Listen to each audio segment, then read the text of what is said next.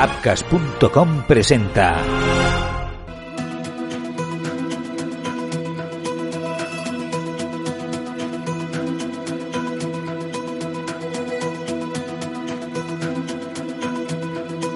...7 de junio de 2004... ...domingo por la madrugada... ...casi lunes... ...nos situamos en Burgos... ...Castilla y León... ...calle Jesús María Ordoño... ...portal número 14... El calor ya ha llegado para quedarse. La noche, sin embargo, obliga todavía a vestir chaqueta en la ciudad.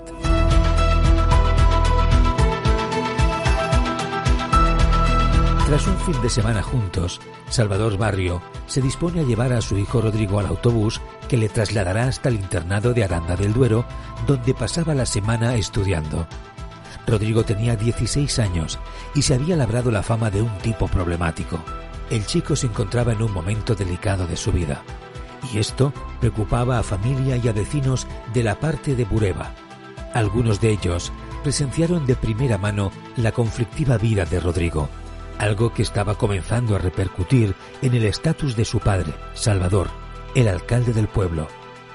Horas después, los cuerpos del padre, la madre y el hermano de Rodrigo aparecían sin vida. Esta es la historia de un crimen casi perfecto, una historia sin final, el asesinato de la familia Barrio. Hola, mi nombre es Marc Truco.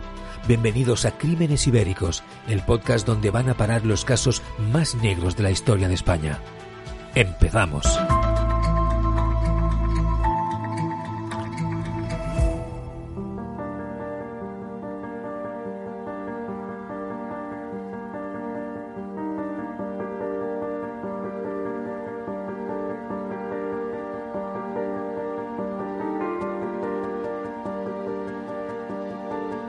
Los días pasaron y las preguntas se acumulaban.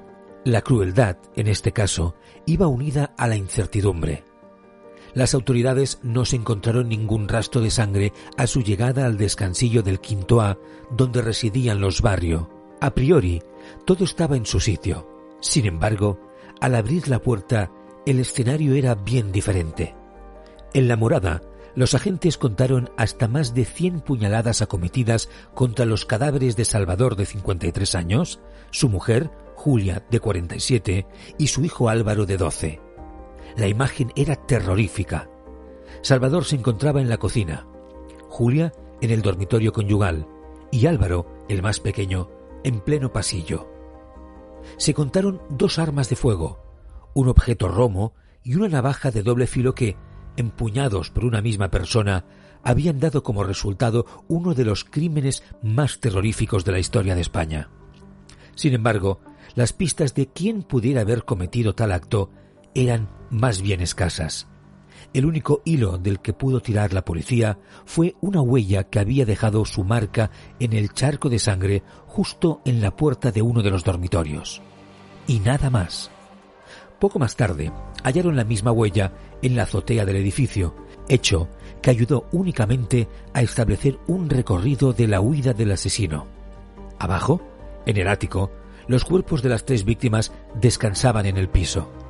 El de Salvador, padre de familia, había recibido hasta 60 puñaladas, una cifra descomunal que describía el ensañamiento de su autor. Doce de esas puñaladas se habían producido con Salvador ya fallecido. Por su parte, Julia y Álvaro presentaban cada uno 17 más. Todos, además, presentaban un tallo en el cuello, un último detalle con el que el criminal quiso recrearse.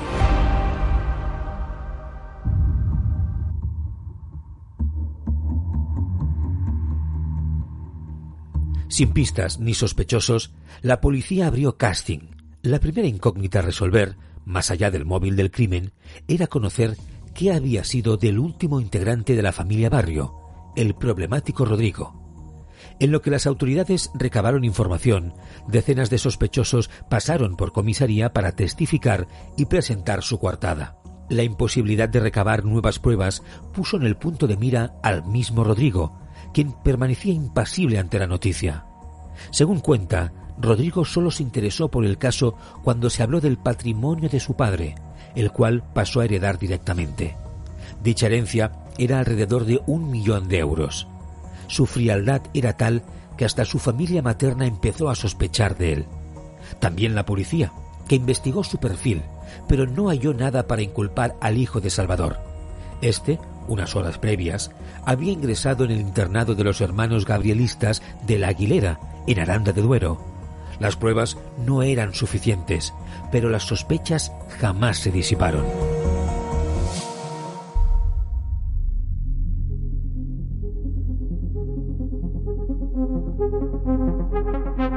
Durante el tiempo de entrevistas con testigos y sospechosos, la Guardia Civil se dio siempre contra el mismo muro, el desconocimiento total de los hechos.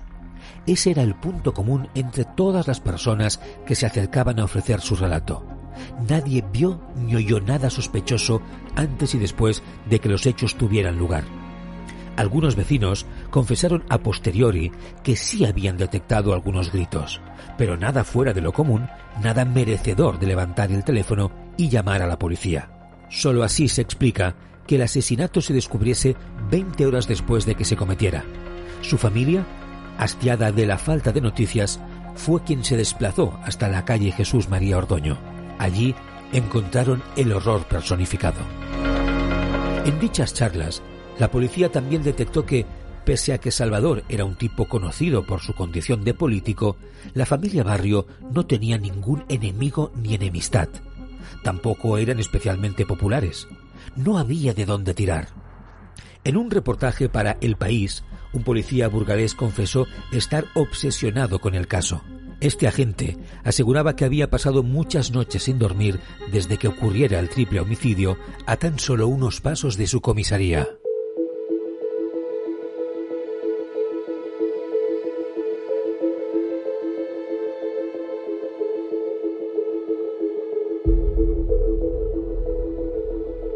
Lo que sabían hasta entonces era lo siguiente.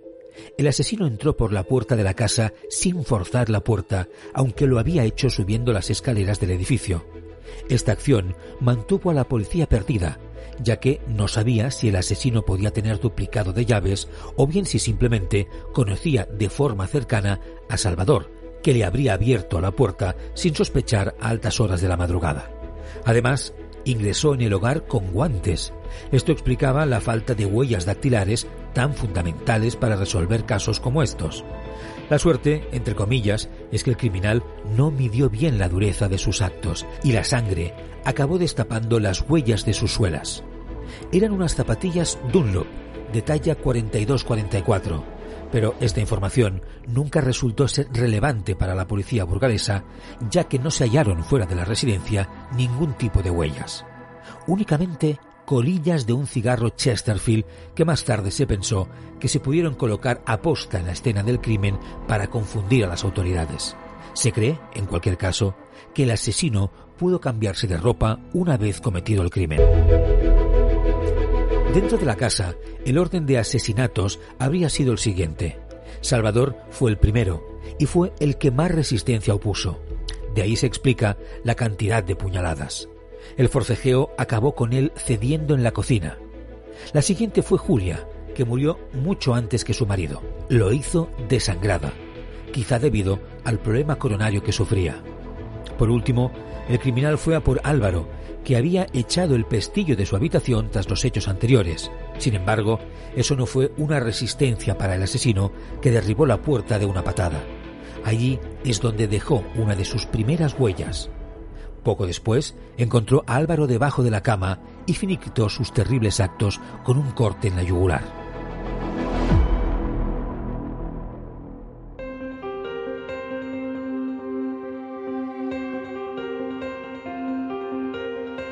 Después de tres años de investigación y unos resultados poco concluyentes, la policía decidió que había indicios suficientes para tener a Rodrigo, el único barrio vivo, como principal sospechoso. Su vida conflictiva, su poco aprecio por los hechos y el botín que se llevó como herencia fueron los puntos a los que se agarraron las autoridades. Asimismo, también se creía que el mayor de los hermanos había desarrollado ciertos celos hacia Álvaro antes de su muerte, ya que éste podría haber sido el detonante por el cual Rodrigo fue enviado a un internado que detestaba.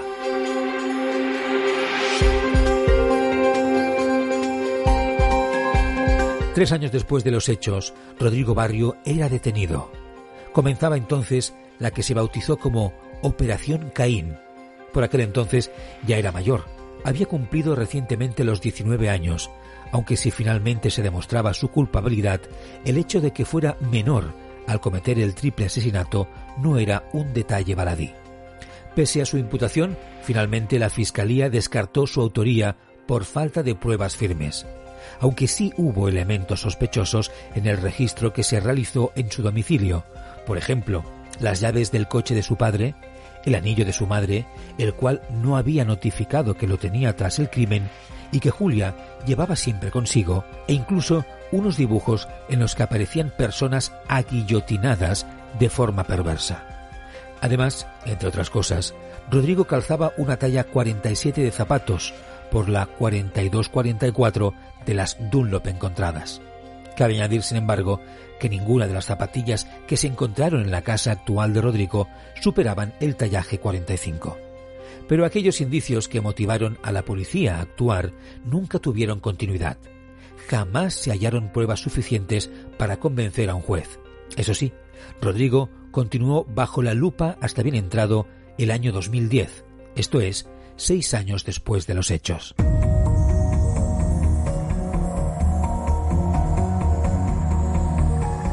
Con el transcurso de los meses, las fuerzas de seguridad fueron perdiendo la fe.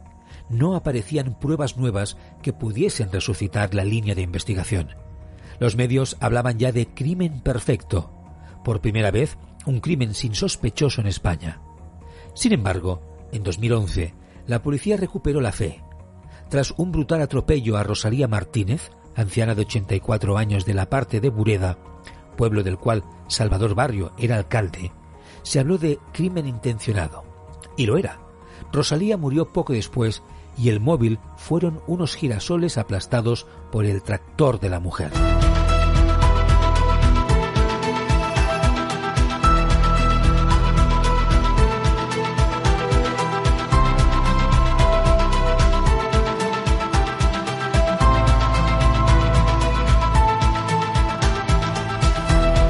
Rápidamente, las dos investigaciones quedaron ligadas.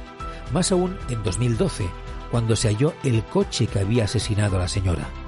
Dentro de él había restos de ADN de Ángel Ruiz, conocido como Angelillo. Este sospechoso se había labrado una mala fama por su exceso de violencia y constaba en los registros de la Guardia Civil por amenazas y por presuntamente haber hecho desaparecer a un hombre búlgaro. A priori, este último acto venía en consecuencia a un intento de asesinato por parte de un sicario que el búlgaro había contratado tiempo atrás. En el caso que nos ocupa, el de Rosalía, había amenazado a su hijo por el incidente de las flores, pero decidió tomarse la justicia por su mano antes de llegar a los juzgados.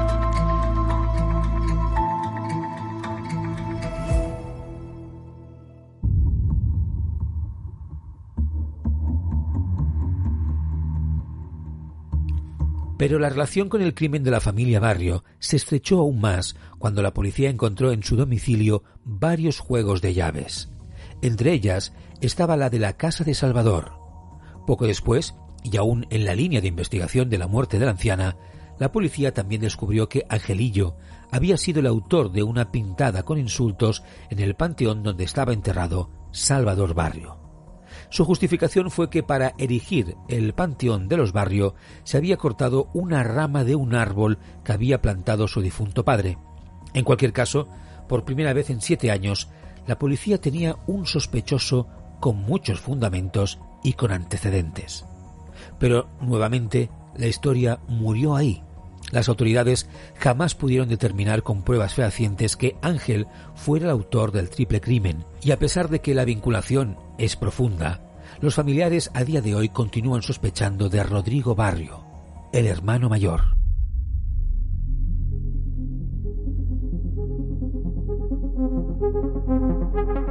Benito dos Ramos se convirtió en el tutor de Rodrigo cuando sus padres murieron.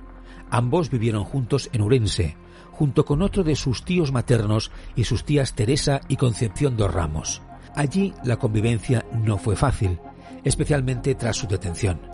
En septiembre de 2020, Benito dos Ramos concedió una entrevista a la cadena Cope en la que aseguró que a día de hoy sigue convencido de que Rodrigo fue el autor del crimen contra su propia familia. Pues la línea que, sé, que yo que yo mm, particularmente tengo en la que hace años la policía llevó sobre mm, mi sobrino Rodrigo Barrio, ¿entiendes? Que le ponían a él como mm, imputado en los hechos.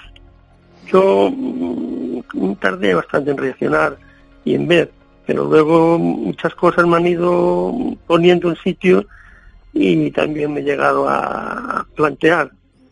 Y claro, muchas cosas que yo he ido viendo, que como realmente hubo mucho contacto porque estaba aquí con nosotros, yo veía cosas que, vamos, que me ponían un poco en... Y, y entonces, claro, ahora sigo, como no ha habido nada que me quitara de esa línea, yo sigo en esa línea, porque es que he visto mucho en aquella línea y en esta hora pues tampoco no he visto nada, porque como bien dices, eh, nada se sabe, ¿entiendes? Si se sabe algo yo no lo sé. Resulta llamativo como en 2010 el sospechoso decidió denunciar a todos sus tíos y sus correspondientes parejas. ¿El motivo? Amenazas que resultaron infundadas para la justicia. Pero para Benito dos Ramos no fueron las amenazas lo que movieron a Rodrigo a denunciar a sus familiares y tutores. Fue el miedo. El miedo y el sentimiento de culpa. Siempre tuve la sensación de que Rodrigo me estaba ocultando, de que me estaba, porque yo veía muchas cosas, que aunque como no son pruebas en las que se pueden llevar a ningún lado, muchas percepciones y muchas cosas que yo veía en su trato diario, que me estaba mintiendo, que me estaba ocultando, que me estaba llevando, digamos, eh, con una falsedad. Y entonces, entonces eh, yo siempre le dije a Rodrigo, tú tienes que decirme, tú tienes que decirme, tú tienes que decirme, y él pues eh, todavía al día de hoy no me ha dicho ni me ha aclarado. Entonces, claro, yo mm, abiertamente le puse en, igual que la policía me decía que ellas tenían claro que había sido él, yo también me puse en ese lado y dije, Rodrigo, tú has hecho esto y eres el asesino de tus padres. Y si no lo eres, tienes que aclararme ciertas cosas que no me las estás aclarando. Pero no pasó así. Entonces él pues tomó esto pues como que yo le estaba, pues, no sé, insultando, amenazando, ofendiendo, no sé cómo lo tomó y me llevó a juicios y me denunció y tuvimos uno o dos juicios.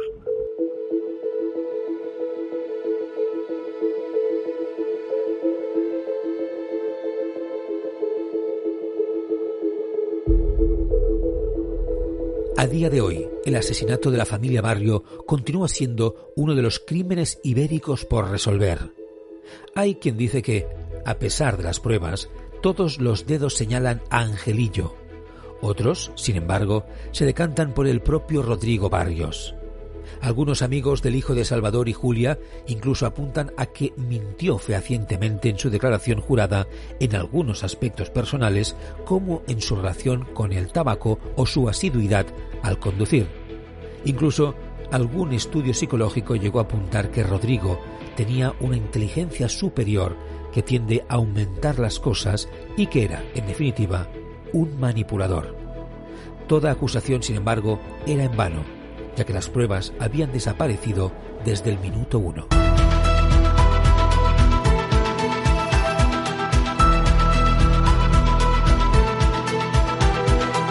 Día de hoy quedan demasiadas preguntas sin respuesta, especialmente en lo que concierne a Rodrigo.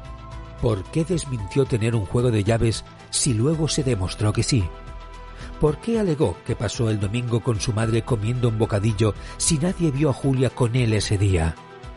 por qué llevaba unos zapatos dos tallas más grandes del que calzaba y que coincidía con la de las zapatillas Dunlop encontradas.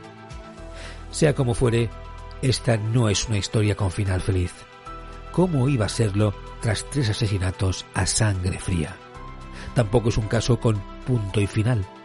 En Burgos, en la calle Jesús María Ordoño 14, la vida sigue. Sin embargo, a nadie se le escapa que en el quinto A, en el ático del edificio, reside el mayor caso sin resolver de la historia de la España negra.